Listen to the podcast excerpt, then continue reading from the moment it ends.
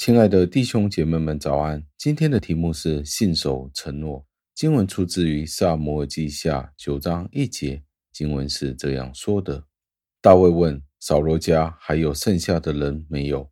我要因约拿单的缘故，以慈爱待他。感谢上帝的话语。加文是这样子的解释这一段的经文：当人以上帝的名义去做出承诺的时候，并且呼求他。那他就要在将来的时候，将这个承诺作为他的约束，而且要支配我们的生活。例如，在一段婚姻里面，我们在上帝面前立了一个承诺，就要以这个承诺作为彼此忠诚，并且履行我们的职责的一个根基。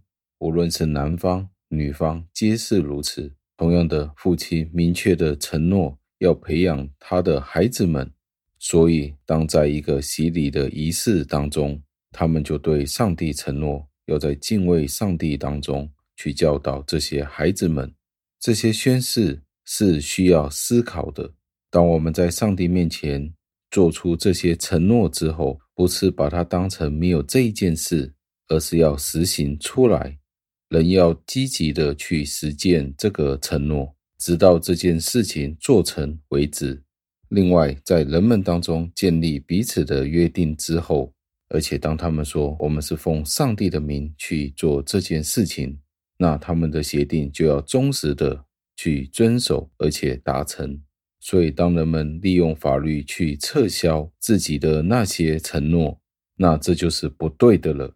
我们必须花时间思考，当我们解除这个法律的合约的时候。这个承诺的时候，我们就要想清楚，我们是不是应该这样子的做。很多人提出这样子的借口，是因为在某种情况下被骗，而造成我们很大的损失的时候，我就可以反口不认了。但是到最后，我们要提醒自己，当我们承诺某一件事情的时候，上帝就是我们的见证人了。不然的话，公平与公正就无法维持下去了。所以，我们无法在人面前寻求赦免。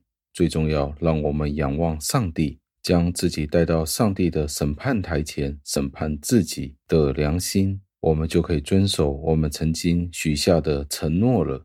最后，让我们默想，我们曾经做出许多的承诺，但是后来我们都后悔了。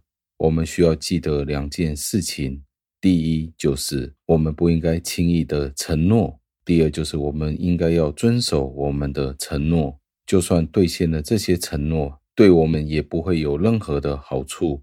我们都要信守这些承诺。让我们记得，上帝在我们的每一个承诺当中都与我们同在。让我们一起祷告，亲爱的恩主，我们赞美感谢您，因为撒母耳记下的这一段经文，再一次的提醒了我们。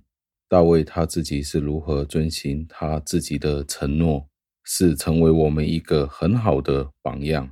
今天我们很多时候是信口开河，随便做出一个承诺，但是我们就没有去履行，实在是让我们警醒。无论是对家庭的责任，对子女们的责任，无论是在商业里面，或者是在公司里面，我们都有许多的承诺。对于这些不同的承诺，我们有没有去旅行呢？让我们再一次来到您面前，省察我们自己。我们在您面前做过什么样的承诺呢？帮助我们再一次去审视我们这些承诺。听我们的祷告，是奉我主耶稣基督得胜的尊名求的。阿门。